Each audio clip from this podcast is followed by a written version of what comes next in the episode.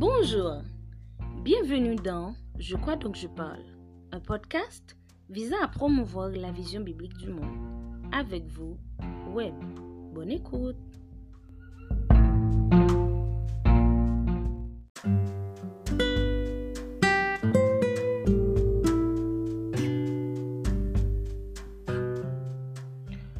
Salut mon ami, j'ai le plaisir de pouvoir vous retrouver. Dans cet épisode, je vais vous parler de l'Église. Oui, l'Église en tant que corps de Christ et corps de pécheurs repentis. Car je suis convaincu que l'Église, dans la perspective christique, est le centre de refuge par excellence des drogués, des toxicomanes, des humiliés, des rejetés sociaux, des familles brisées, des ratés sociaux et des victimes de toutes sortes de violences. Bref, l'Église est le refuge des pécheurs fatigués et chargés, quel que soit leur statut. C'est ainsi que Paul, dans Romains chapitre 12, verset 5, nous dit, Ainsi, nous qui sommes plusieurs, nous formons un seul corps en Christ et nous sommes tous membres les uns des autres. Fin citation. Êtes-vous de ceux qui sont déçus de l'Église quand vous observez le comportement de certaines personnes qui se disent chrétiennes mais qui ne le sont pas en réalité ou qui sont très immatures malgré le nombre d'années de leur conversion? Êtes-vous méfiant par rapport à l'Église quand vous étudiez toutes ces dérives passées et présentes? Vous sentez-vous trahi quand vous observez qu'il n'y a pas la moindre trace de communion et de vivre ensemble dans l'Église que vous fréquentez actuellement? Beaucoup de chrétiens sont vraiment déçus de l'Église. Certains, dans leur déception, arrivent même à faire naufrage, surtout quand ils admiraient un héros spirituel ou chrétien qui finit par trébucher ou quand ils traversent une période de crise dans leur vie. Mais est-ce une raison d'abandonner l'Église pour faire cavalier seul?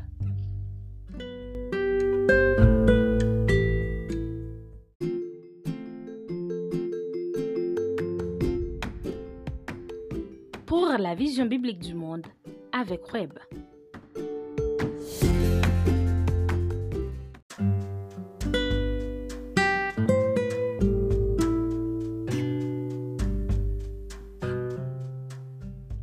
Parlons maintenant des différentes métaphores décrivant l'Église.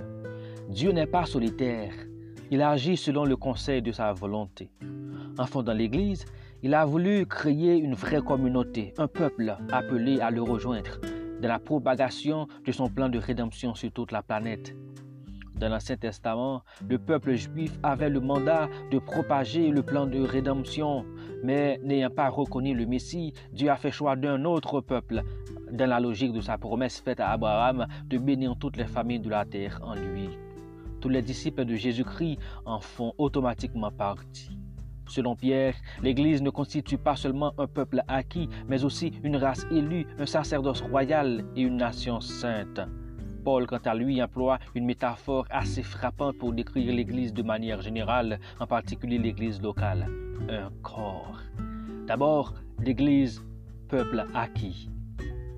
Comme peuple acquis par le sang précieux de Jésus, l'Église est précieuse aux yeux de Dieu. Jésus-Christ l'a aimée à un point tel qu'il est mort pour elle. Vous faites partie d'un peuple ayant coûté à Dieu la vie de son Fils unique. L'amour de Christ nous a cherchés, trouvés et transformés. Cela implique que Dieu n'abandonnera jamais son peuple.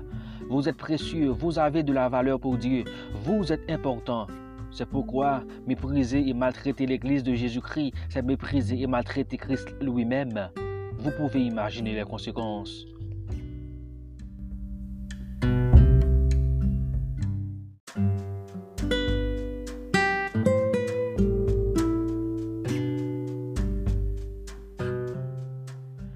l'Église, race élue. La notion de race renvoie à l'idée d'un code identitaire commun. Nous partageons des valeurs communes. Comme race élue, Dieu, dans sa préscience et bonté, vous a choisi même avant la fondation du monde. L'Église est un projet que Dieu a nourri avant tous les siècles. Ce n'est pas un accident. La venue de Jésus n'était que la phase d'exécution de ce projet. Vous faisiez partie de ce projet avant même votre naissance lors de votre seconde naissance, vous vivez la réalité. Sacerdoce royal, comme sacerdoce royal, vous et moi qui n'étions pas un peuple ou qui n'étions pas juifs, par la mort de son Fils à la croix, Dieu nous permet de nous approcher de lui directement sans passer par des prêtres ou sacrificateurs humains. Le voile s'est déchiré, nous sommes dans la présence permanente de Dieu. Vous êtes au service du roi avec tous les honneurs et privilèges qui en découlent.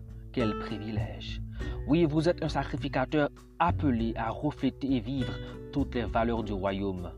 La notion du sacerdoce a bouleversé l'ordre de l'Église au XVIe siècle avec la réforme protestante. Ce mouvement a marqué un grand tournant dans l'histoire de l'Église chrétienne pour rétablir le sacerdoce universel, ce qui autrefois n'était appliqué qu'à une caste de clergé. En tant que nouveau disciple de Jésus-Christ, le pasteur ou aucun autre chrétien n'est plus proche de Dieu que vous. Personne n'a plus de droits que vous.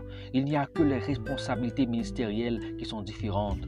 Vous faites partie d'un royaume de sacrificateurs. Vous pouvez vous présenter devant Dieu pour la confession de vos propres péchés et intercéder.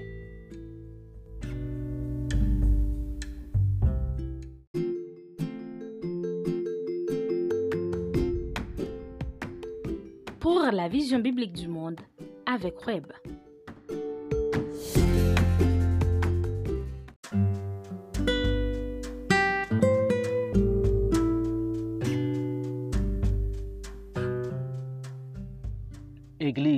Nation sainte. Le marketing de Jésus a toujours été résumé dans ce verset. Venez à moi, vous tous qui êtes fatigués et chargés, et je vous donnerai du repos, selon Matthieu 11 au verset 28. C'est l'appel d'un dépanneur, d'un réparateur de brèches et de transformateur de vie bousillés, de pécheurs notoires remplis de toute forme d'infirmité. Toutes les catégories de pécheurs confondues, mais transformées par le sang de Jésus, forment désormais en lui une nation sainte. Elles sont mises à part pour lui dans un monde en putréfaction. La notion de nation sainte implique le fait que, passé des ténèbres à la merveilleuse lumière, l'Église est appelée à vivre la vie de Christ.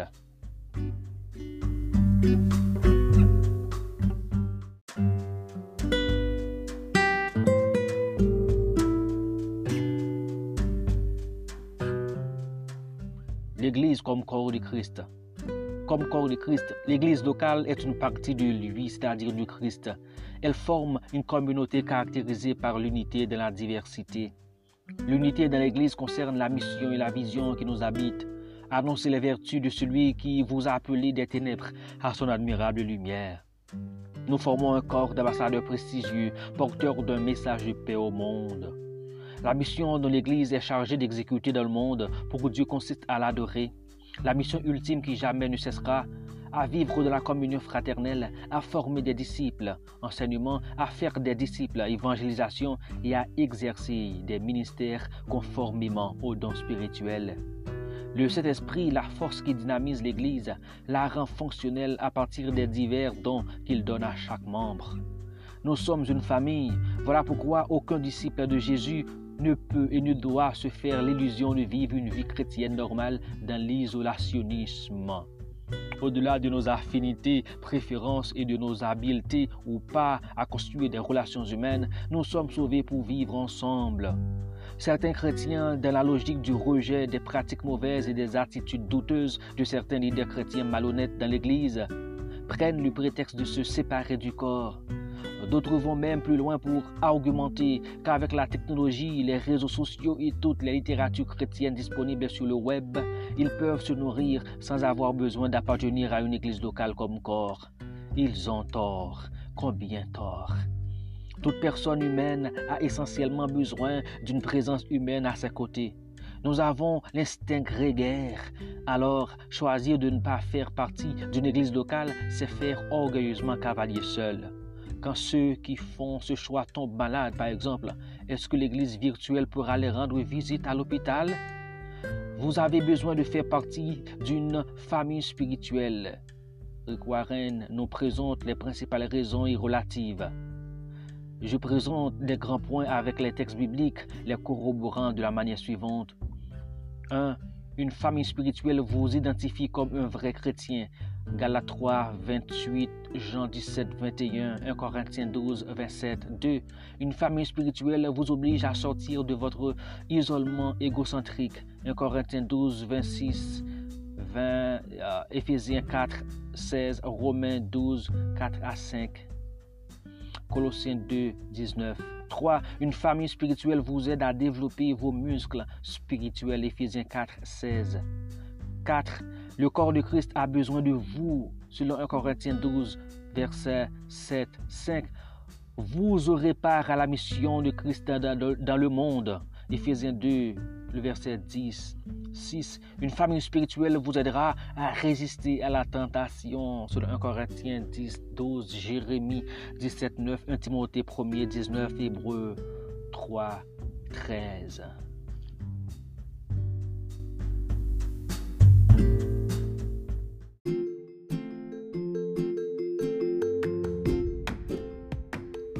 Pour la vision biblique du monde avec Web.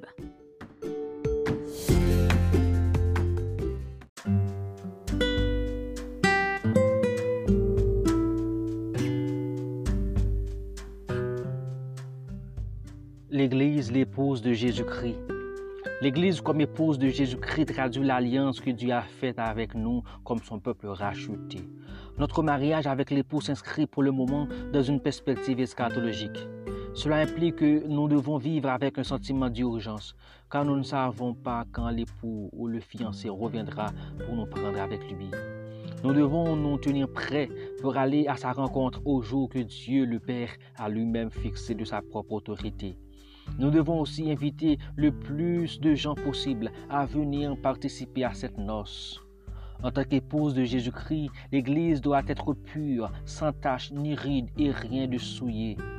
Elle doit faire honneur à son époux, en toutes choses en vivant selon les principes régissant son royaume.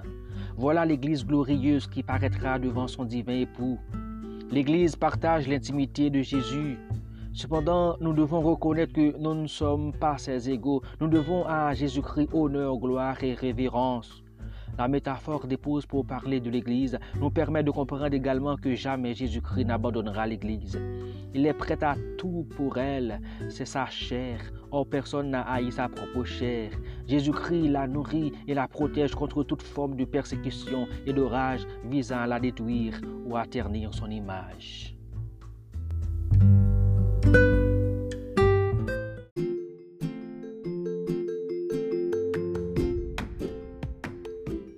La vision biblique du monde avec Web.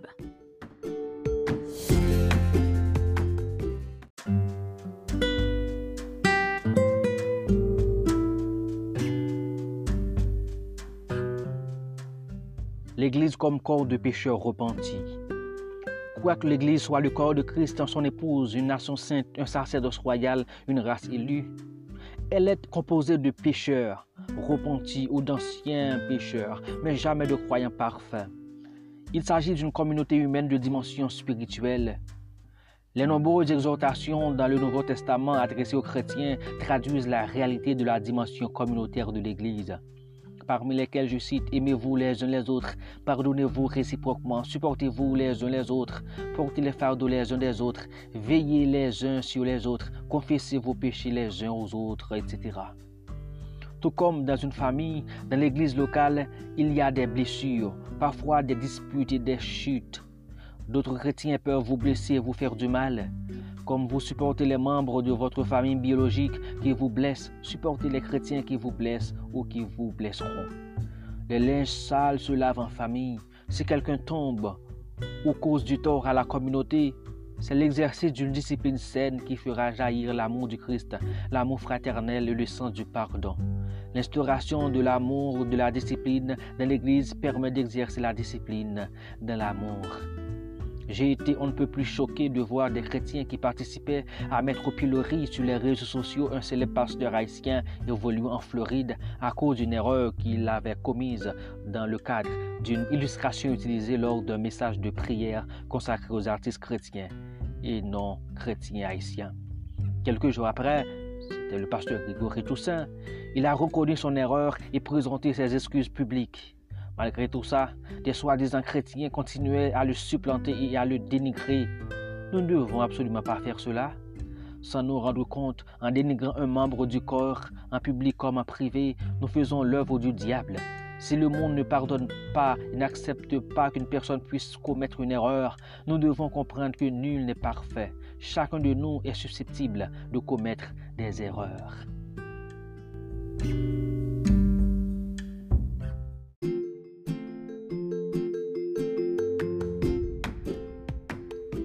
Pour la vision biblique du monde avec Web.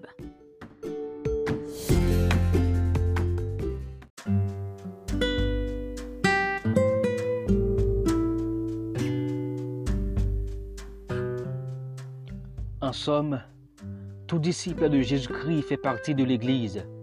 C'est son corps et son épouse. Rejoignez la grande communauté des rachetés de tous les temps. Le disciple a besoin d'exercer sa foi dans le contexte d'une Église locale en vue de sa croissance.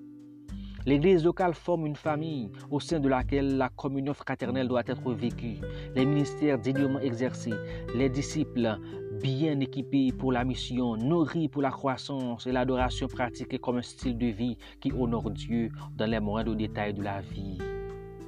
Composé de chrétiens rachetés, certes, mais de chrétiens de chair et de sang capables de pécher et de blesser, l'Église locale est un champ pour aimer, pardonner, supporter et apprendre à vivre ensemble. Dans ce contexte, le témoignage chrétien est renforcé et les ordonnances sont pratiquées avec joie.